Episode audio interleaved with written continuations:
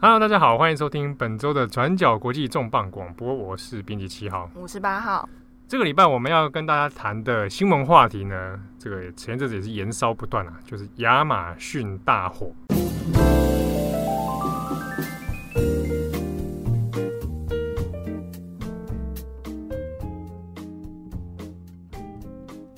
亚马逊火灾这件事情呢，我们转角国际之前有做过二十四小时，还有镜头背后帮他做了一个追踪。那在台湾这边呢，其实网络上的话题走向也是令我觉得感到有点有一点诧异啊。诧异吗？此话怎么说？就是说开始反反复复，有人说这个极度严重啊，有人说这其实是假新闻啊，有人怎么样怎么样，啊，风向有点乱。对。那其实也有不少网友，我有看到说，对于这件事情也是感到，哎，就摸不着头绪啊。就想说，哎，到底是多严重？对，那有其实有很多的疑问，即便在各家媒体不断的做报道之下呢，好像还是摸不清一个全貌。没有错，亚马逊大火这件事情的确是很难摸清全貌啊。好，那我们这一集的重磅广播就是针对这个议题，我们要帮大家重新爬梳一下几个问题啦。第一个当然就是，到底这个大火发生了什么事情？第二，它有严重到什么样程度？那它是假新闻吗？好，第三就是它背后的一些原因，还有政治经济方面的角力。好，这边要帮大家来做一个清点跟爬梳。那我们在转角国际之前有做过一些二十四小时嘛，也做了镜头背后了。那写这个文章的人呢，就是编辑八号的。出自你的手，对，所以现在算是转角亚马逊专家。我觉得你这样讲，扣一点大帽子给我，没有。好，我们这边先帮大家稍微这个爬梳一下哈。截至我们算到八月二十九号了，巴西全国以来，目前到底发生了几起亚马逊的火灾呢？总共有八万四千九百五十七起。好，那发生的区域都在所谓的亚马逊法定区域啊，啊，就是这个巴西亚马逊盆地。大概算起来有九个州的位置，好，那这个数字，这个八万将八万五千起，将将近五千嘛，哈，与去年同期比起来的话，是暴增了七十六趴。那这个数字其实是蛮惊人的。对，其实如果你要比较的话，在上一次有这么严重的大火发生，其实已经可以回溯到二零一零年，当年是有十三万两千多起，所以等于说是已经是。近十年来同期比较之下，很频繁严重的一次亚马逊森林大火。对，所以光是这一点，哦，我们与过去同期来比的话，那它的确我们可以算的是近九年嘛，哦，上一次最严重是二零一零年，最严重的一次。所以呢，如果有人说啊，这个亚马逊大火，呃，平常在这个时间点，在这个季节都很容易发生啊，所以其实还好啊，没有这么严重啊。这个说法是不对的。好，以数据上来说，这一次的二零一九年的亚马逊大火的确是蛮严重。好，所以也以至于说，西方媒体几个重要的有公信力的媒体呢，比如说包含 BBC 啊，包含《卫报》等等哈，各家媒体其实都有认真做了不少专题报道。对，像有些呃网友可能在初期的时候会质疑说，好像哎，媒体是不是？这么严重的事，我们地球之肺怎么好像都不太关注、不太报道？嗯，这个其实说法也是有点疑虑啦。有人会说啊，媒体都没有在报亚马逊大火。实际上呢，如果你去查，BBC 在七月的时候就做了。哦，对，卫报其实在八月初，就是等于是全球燃烧这件事之前，就也已经做过亚马逊大火跟呃里面原住民的相关议题。对，那那比如说美国的一些新闻社，美联社、路透社，其实都有陆续在当时做一些可可能是短的，可能是中中的这样的报道出来。那可能会提到说，有人觉得媒体没有做。我的疑问是，那你所谓的媒体，你的资讯管道到底是来自于哪些？哦，这个这个其实本身是有点疑虑啦。对，但其实另外一方面来说，在一开始初期的时候，不管说是刚刚说的这些权威性媒体也好，或者是呃，我们自己在做新闻的时候，其实也会面临到一个确实现实上的问题是，在初期的时候，亚马逊大火具体而言到底有多严重，其实你很难在一开始就完全掌握确实的状况。没错，这也是当时外媒遇到的一个困境，在第一时间，在短的时间里面呢，呃，没有办法掌握具体的数据、确实的数据，所以在当时的时候，其实呃，即便有报道，但也没有非常详细。对，尤其是亚马逊雨林，它本身的森林面积就已经很广泛庞大。那这一次这一一波的火灾，它其实是呃陆陆续续、规模大小不一的零星发生。那即便它很频繁，但是它可能呃在这边发生之后，又在远处发生。所以你要很迅速的做很详实的统计，其实在一开始它是有它实际上的难度。没错，所以大家可能有看过这个陆续有媒体有。有放释出这样卫星照片嘛？哦，它的燃烧范围是其实蛮广的，哦，那而且又不是一起火灾啊，它是陆陆大大小小一直不断在其他地方出现，所以的确你要在呃很离及时的去反映说多少数据，那燃烧面积多大，的确是有困难的。这也是就是为什么呃中文媒体它在做的时候，的确也会有一些障碍存在。那截至目前，其实亚马逊大火到目前为止都还是持续在陆续燃烧中。那我们根据刚刚提到的巴西国家太空研究署 INPE 他们的官方数据，其实到上个周末为止，都还是有陆续有呃千余起的火灾在亚马逊发生。嗯，我们这边提到的单位叫做巴西国家太空研究署啊，简称 INPE。这个其实，在我们讨论亚马逊大火的时候，一个蛮重要的资讯来源。对，它基本上是一个呃，它有点类似半官方的一个研究科学研究单位。那从亚马逊大火问题初期开始，它就呃，基本上是各家主流权威媒体会引用的权威数据。嗯。那它其实本身跟巴西总统博索纳罗之间也有存在，因为这次的亚马逊事件也存在一些呃口角争争纠纷。对。呃，应该说，I M P 它所掌握的资料是相对起来最目前的相关单位里面最为直接而且可信度最高的单位。所以，呃，如果有的人跟你说啊，不要相信权威单位那个东西，这个说法其实也是有点疑虑啦哈。因为，因为 I M P 的确是最直接、最在现场的一个研究机构。但是呢，我们这边也要讨论是为什么可能很多人读者会发现说，无论是外媒也好，或者中文媒体也好。好像大家比如说连续这一周来数据都不大一样，对，这其实呃有很多种可能啦。一方面可能是各家引引用的单位有可能不一样。那刚刚有说到，其实主流媒体是引用 INPE，那就算是引用 INPE，好像大家说法也会有一点点细微的差距。那其实当中有一个主要原因，是因为 INPE 它的数据其实它基本上是不断的在更新当中。那你说跟去年的同期相比，或者是说二零一九年至今的火灾发生的频率，它其实是一直在浮动当中。所以当记者在写或是报道在出的当下，他其实可能抓到的数据都是不太一样的，那你算出来的跟去年相比的严重程度，它其实都会有不同的差异。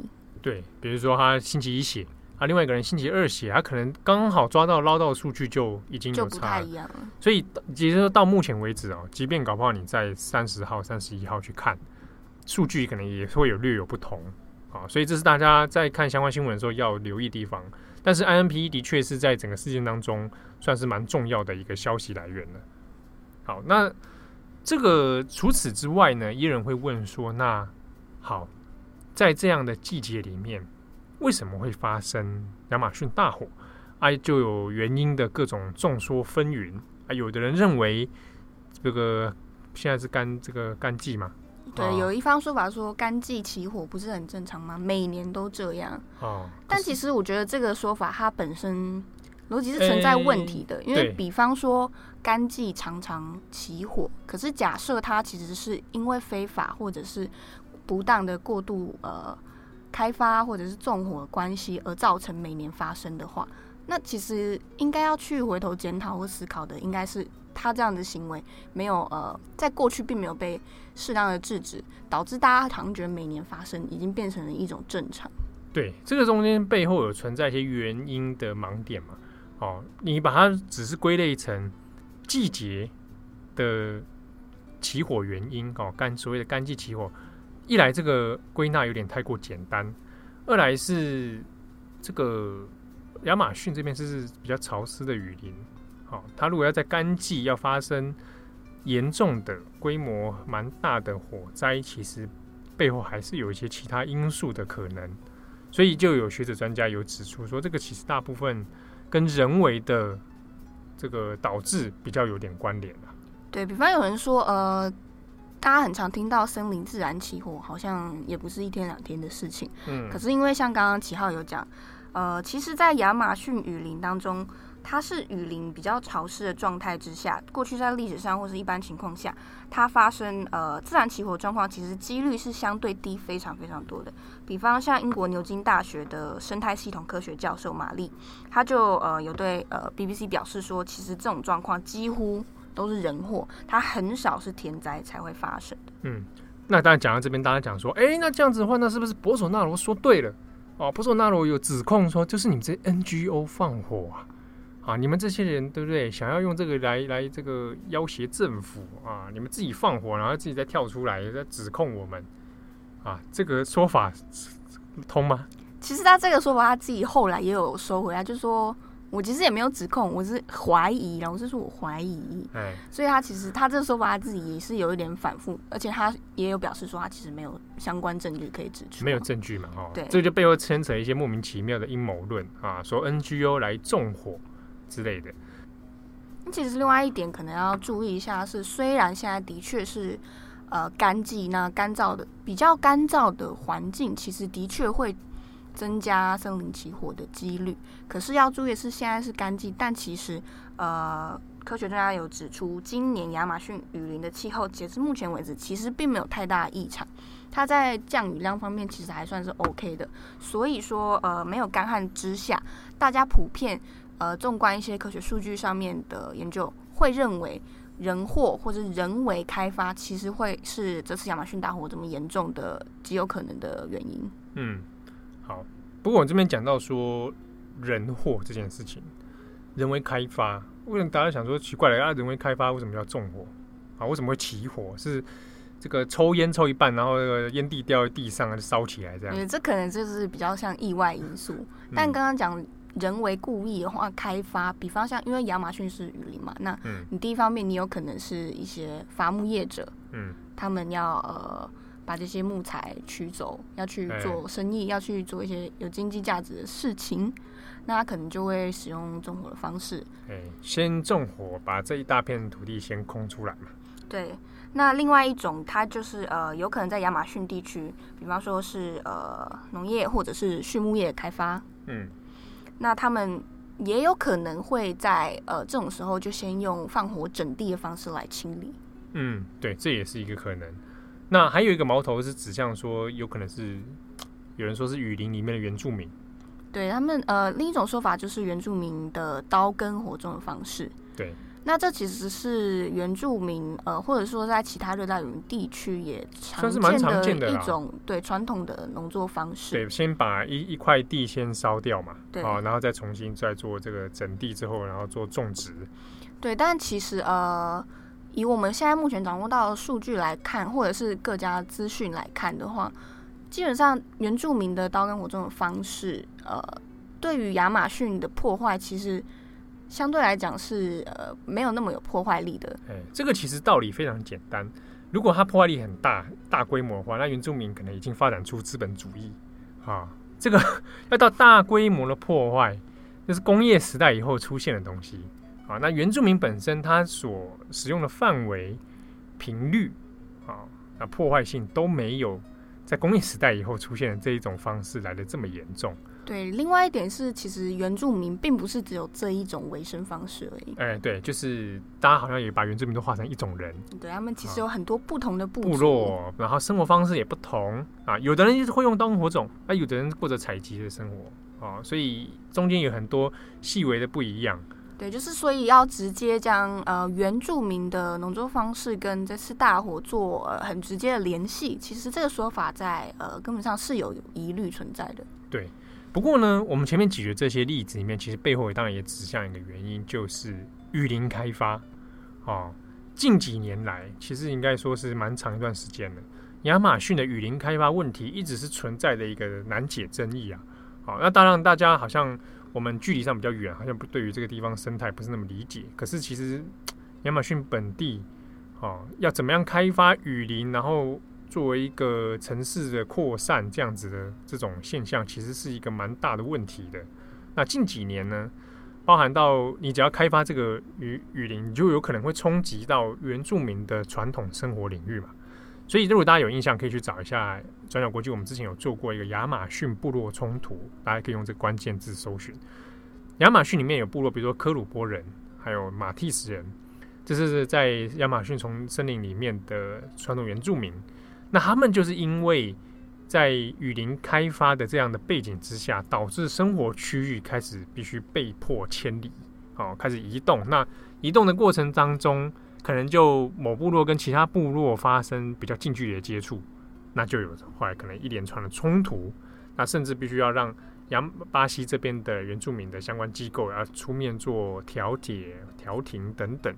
那这看似是一个部落跟部落之间的问题，那其实背后还是牵扯到是亚马逊这个大开发的这样的背景。那森林砍伐是否真的在数据上呈现有恶化情况呢？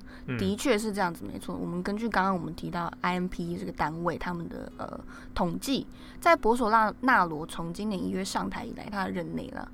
已经呃，森林开发因为开发而被砍伐的森林面积已经有超过三千平方公里，那这个数字其实已经比过去增加了呃三十多 percent，将近四十 percent。所以他就是难怪会被叫这个电锯队长。对，有他也有被戏谑说他就是一个电锯队长，因为他就是上台以来主张亚马逊大开发嘛。哦，所以不断的砍树木。对，那有人就说，哎，森林开发。真的跟亚马逊大火有关吗？那世界资源研究所 （World Resources Institute） 的研究员，他们其实也有指出说，你去观察那些卫星图像的时候，有一个呃，不能说很有趣，但是很微妙的状况发生是，他们其实起火点很多其实是沿着开发道路，或者是原本就已经是农业啊，或者是放牧业区块的地方，沿着这些部分扩散。嗯，那。呃，他们就指出来，他们认为说，这其实就间接算是一种证据，显示说，其实这跟开发的人为纵火是呃有某种程度上的关联。嗯，博索纳罗啊，这个他到底有没有意愿，有没有这个决心要来挽救大火呢？我们之前的报道里面有讲过嘛，这个博索纳罗其实在起初的时候，八月二十二号的时候，其实先有发一个。声明说啊，这个巴西哈、哦、目前是没有钱的，没有资源来来救火，而且现在这个这么难处理，地方这么大，对不对？所以有点在哭穷啊。那没多久呢，就隔一天，嗯，马克宏法国总统啊，突然就发了一个 Twitter 说，哎，全世界应该要来关心一下这个问题哦。那刚好因为最近要举办 G7 嘛高峰会，我认为这个 G7 上面应该要有多讨论一下这个。亚马逊的首要之物啊，对，那当成是一个紧急事态来处理。那这个事情出来之后，当然就变得演变成说国际上的焦点的移移过来，然后好像有点像国际施压一样。结果呢，啊，G7 大家也看到，他也举办了，啊，的确也讨论了亚马逊的大火啊。后来还真的是说，那我们就来拨个经费嘛。你说巴西，你说你没钱，那我们就来，好，我给你钱。对，共同金援亚马逊两千万美金。对。但是呢，博索纳罗一开始也是第一个反应是说：“哎，你们这些就是西方殖民者嘛，你们这是就根本就帝国主义在线。”对，他一开始说，因为你们 G 七也没有我们亚马逊国家又没有参与。对啊，你们七个大头在那边开会讨论我国事务，干政吗？对不对？那就是殖民主在来对待我们这些被当初被殖民的人。好，现在多弄钱给我，把我。快啊，就是跨我气心。对啊，就是说你们是不是在用钱收买我们巴西吗？哦，对，那当然这个地震也就开始变得很吵，在吵这个事情嘛。可是看起来又很像，就是有点把这事情摆烂啊。那后来呢？这个钱经费的确是要拨给巴西。那这个波索纳罗后来也也也有点态度的变化。对，他第一第一时间，他就是像刚刚讲很愤怒，他就是拒绝。嗯。可是没多久，过了几天呢，他又哎态度好像有点暧昧，他就是说。要谈也可以，可是马克宏，你先跟我道歉。欸、你说不会系列哦，不会系列，我这个钱哈、哦，我再考虑，我再收起来。对，而且有一个但书是你给我们，可是我们巴西人，我们要掌控这个资金资金运用的主权。嗯，那这个就变成一个蛮吊诡的状况。当然，这里舆论上面好像就有分成不同的讨论了哈。有的人就觉得说，那的确啊，你们这些西方国家 G Seven 啊，中间还有一个当然是日本，就是你们这些国家，就是过去把人家。殖民地你们自己开发完啊，开发完了，那现在回过头来指责已开啊这个开发中国家等等啊，那好像这个方式来来指责说西方国家不要指手画脚，但是这个问题讲起来其实也是，诶、欸，蛮复杂的啦。我们也不能因为这样子就去认同说那巴西现在的处置方式就是对的，那中间还是有一些问题存在。对，因为至少从目前的状况来看，巴西政府的确在处理亚马逊的事情上。如果说我们一开始，比方说媒体或者是在事后，包括里奥纳多啊，或者这些名人啊，社群媒体上面的压力出现，如果没有这些事情出现的话，呃，我觉得可能要问的是，博索纳罗是否会真的嗯重视这些事情呢？嗯、因为比方像做过去转角国际有做过呃西伯利亚大火事件，那其实。这一波那一次的大火，在起初就是没有受到政府的重视，所以也让当时的大火呃变成了比较严重的状况。嗯，后果就变得比较悲惨嘛。对啊，的确就是假设我们没有这一波所谓的西方媒体在做一些报道，那是不是大火就这样一直烧下去呢？好，那对，那现在波索纳罗是已经当然是承诺是已经有派出军队来来打火啦，哦，来救火。但目前这个难度还是蛮高的。对，他已经呃在八月底的时候已经有派授权军队啦，大概有四万多的军人前往雨林的相关的几个州前呃去协助打火。那除此之外，在呃国际资源上，他其实也有接受智利的灭火的飞机的协助。那可是直到目前为止，我们录音的当下。博索纳罗到底会不会接受 G7 的协助呢？其实我们是不知道的。嗯，那除此之外，在除了说马克宏突然之间这么高调之外呢，那事情的背后也传出说一些欧盟方面好跟巴西之间有一些政治经济上的角力啊。对，有一种说法是说，我们先讲是。因为欧盟在六月的时候跟南美几个国家，也就是所谓的南美南方共同市场，签署了一个很大型的贸易协定。嗯，那这南美南方共同市场当中的国家呢，其实就是有巴西、阿根廷、乌拉圭跟巴拉圭。嗯，那就有一种说法是是在说，现在欧盟他们表示不排除，如果说博索纳罗你不积极处理亚马逊问题，我们欧盟不排除是不是要背个这项很大型的贸易协定。嗯，哦，所以是经济方面的作为一种施压。对，那有人就说，呃，其实这种时候国际这么关注亚马逊问题，是不是有可能是因为呃，透过这项协定，原本照来说，巴西大量的农产品它就是可以呃销售到欧盟国家。对，那这有可能我就会冲击到原本就是以农业为大宗的法国。哦，所以大家就开始有这个一些背景的猜测啊，哈，马克宏怎么这么突然的？啊，关心环保斗士、环保斗战神。呃，不过他因为之前他的确在选举的时候，他就是蛮强调环境议题的啦。对，也算是符合他的人设。好，那这一次有人就开始怀疑说，那法国的反应怎么变得比较激烈？有会不会是跟这个贸易协定之下，有可能巴西的农产品会冲击到法国？啊，当然这个是一个猜测啊，还没有也没有得到一些真的证实啊。那我们回过头来讲这个巴西大火的事情呢，其实一开始又就有不少的那种半真半假新闻在流传。那不管是西方媒体也好，哦，在社群平台是最多的，那还有包含中文的平台里面都有这种东西啊。那那个新闻的来源，其实大家仔细看，可能很多都不是来自于这个比较有可信度的新闻社或者媒体啊，可能就来自于一些个人的贴文。一些图文并茂的东西，这样子，那其中就有不少是，比如说照片错用，哦，我看到蛮多之前就是讲什么动物被烧死啊，哦，可是有些那个照片一看就知道那个 那个并不是来，很显然不是亚马逊，对，那大家可以再注意一下，在看到这些东西的时候，你首先还是要注意它的有没有注明图片来源，哦，即便有注明图片来源，可能有些时候还是要想一下，那这些我看到的大部分那种。错用的新闻，那些文字大部分都没有注明图片的来源，时间点也很不明。那大家可能还有看到一个影片，好像就是说原住民在这个说是原住民的巫师在指责这个大火，然后在指责大家说为什么会变成这么严重。那那个影片后来也是被发现有一些问题存在。对，那刚刚说到半真半假，其实还有一部分是它有可能的确是亚马逊大火，没错，只是说它并不是二零一九年现在正在持续当中的这一波野火啊。有些那个图片啊，其实是是亚马逊，没错，也是亚马逊的火灾，没错，只是不是今年的。对。那另外一个呃，以讹传讹造成的资讯错误是，其实很多人在。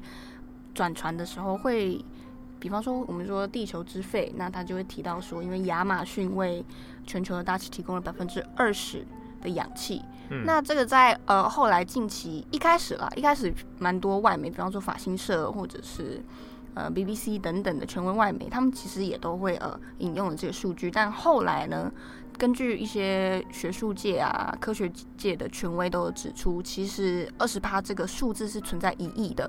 嗯，那根据他们目前的研究呢，其实这个数值大大约是在十 percent 左右。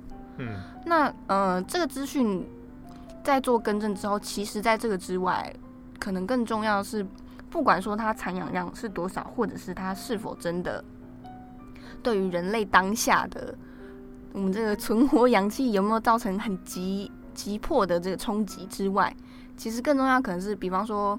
物种多样性，或者是它对全球气候变迁，它扮演非常关键角色。比方说碳储存，对。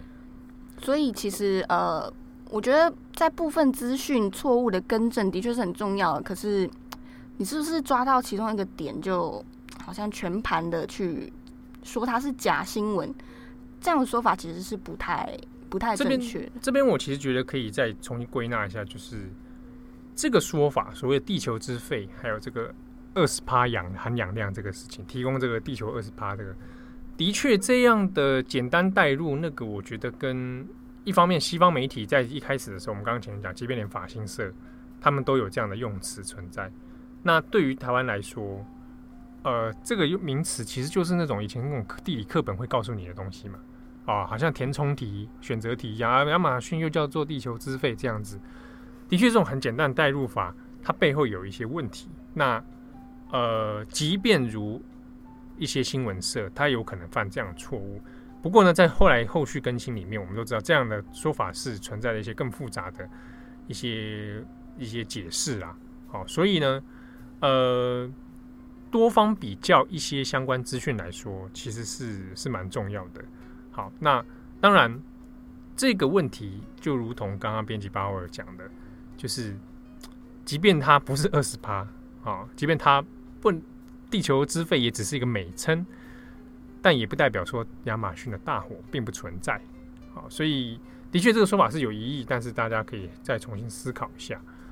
那在这个这次很多众多的假新闻里面，当然有些是错用图片啊等等。那大家有的人会觉得太煽动啊，我们自己是觉得还好啦。就是你其实以其他新闻社来讲，其实都不算太煽动的东西。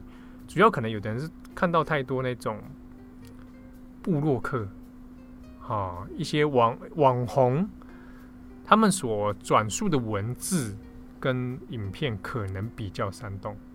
当然，之中我比较观察到一个比较吊诡的现象，有的人也会希望你是有两种极端嘛，一种就是很煽动、很激情，啊，另一种就是很极端，就是超冷静，就是说这个是假新闻，大家不要去信。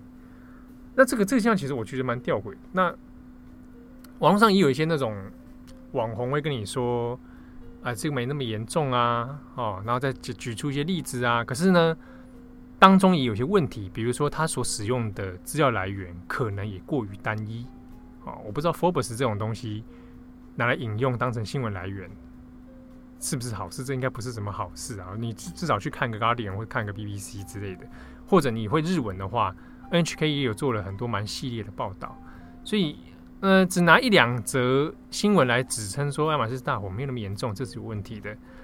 呃，我觉得在这个这么多网络资讯里面，有一种东西比假新闻更可怕，就是那种它其实看起来像真的，但它它里面有包含很多误导视听的内容。好，那连当事人自己都深信不疑，这个东西才很可怕。它看起来很像是那种来打脸的文章，来打脸的影片，可是反而在误导了更多的人。我我觉得这个现象反而是更更令人担忧。尤其是在现在的呃，其实很多阅读习惯之下，你可能不会完全把比方文章内容完全看完，或是把。所有内容都消化之下，在第一时间被接收到的资讯，被暗示的资讯，其实是呃，其实是有相当程度危险的。对，当然，这讲起来这也是有点难度啦。因为假设你以台湾的为例好了，这个有很多的新闻媒体是抄来抄去嘛，对不对？某个新闻平台出了文章之后，其就马上被其他各家改写或者拿去传。那你在搜寻之后，就发现大量的这种。类似的文章出现，你就很难去做一些爬书。那有的人就要去找一些外文、外电啊，来来找。那那就是有很多费功夫的事情。那这个，除非真的很有兴趣的人，不然说真的，你一天假如去工作的话，那么多时间去查这个事情呢，对不对？这个对很多人来说，这真的难度很高哎，对不对？工作了一天累得半死，啊，回去想看个亚马逊大火，就发现浩如烟海啊。那有的网友还会问说，那很紧张哎，说。亚马逊大火这样这么严重，那怎么办？我们可以做什么？对这个问题，我常常 最近在一个网络上看到，我们可以做什么？有，我也有看到。这个问题，当然我也觉得蛮热心，我是觉得不错啦。至少你有关心环境议题，嗯，而且想要有所贡献。对，呃，当然，假设你觉得说，你也可以去找找看有没有什么相关的捐款或什么的。当然，你没有捐款，也不代表你就多罪恶。我觉得你关心这个事情，然后去分享一些。比较有可信度的文字，啊，或者一些相关的影音，那这个都是一个方式，就是你付出行动的方式。其他你当然环保那些等等作为，当然都很好。但，但是我我会觉得啦，就是你关心亚马逊的方式，不一定要真的投入在亚马逊大火或者亚马逊森林本身。你可以从你生活周边的自然环境开始，你家园附近的树木可能也要不见了。啊，比如说我住的地方，那个树木就被砍得很惨，我就蛮痛苦的。啊，对啊，就是你你的生活家园里面有这种类似的议题的时候，大开发、森林开发、土地流失、原住民被被迫迁移等等这样议题的时候，你是不是也可以同样去想说，那你也可以 do something 嘛？你也可以去做什么事情？对，我想这个贡献方式有很多种啦。怎么节目到这个地方有点像那个哈？好，那这个编剧八号，你还有没有什么想说的？有啊，我们要稍微讲一下，不，那我接下来扫罗还被冲下面。嗯 啊，扫罗还被冲上来。对啊，其实刚刚有说到他其实已经授权军队了嘛，那他后来也有呃宣布说，在九月的时候，九月六号，那南美这些国家，亚马逊地区的南美国家呢，除了委内瑞拉，他们会举办一个会议来讨论，进一步讨论说亚马逊事情接下来要该怎么办。那目前呢？博索纳罗也已经宣布了一项新的命令，他要禁止呃巴西在接下来的两个月内要禁止放火整地，禁止放火，原则上禁止啊，但还是有一些呃例外，比方说呃因为植物的健康因素啊等等的例外。那基本上未来的两个月内，巴西会禁止放火整地这件事情。OK，好，但是呢，有没有实际的效力，这个是令人存疑的。对，因为其实现在也并不是。没说没有相关的限制禁令啊，或者是非法砍伐的。因为过去就很多这种法规。对啊，过去以来就很多这种执法不彰。对，禁令归禁令，但怎么执行，成效如何，那才是问题。对，尤其是亚马逊雨林天高皇帝远，然后环境又难深入。对啊，我跑到那个很深入的地方啊，你也抓不到我，这不你装摄影机吗？啊，把我拍下来。是，哎，那是不是请中？社会信用评级？请中国来装天网，是不是？那。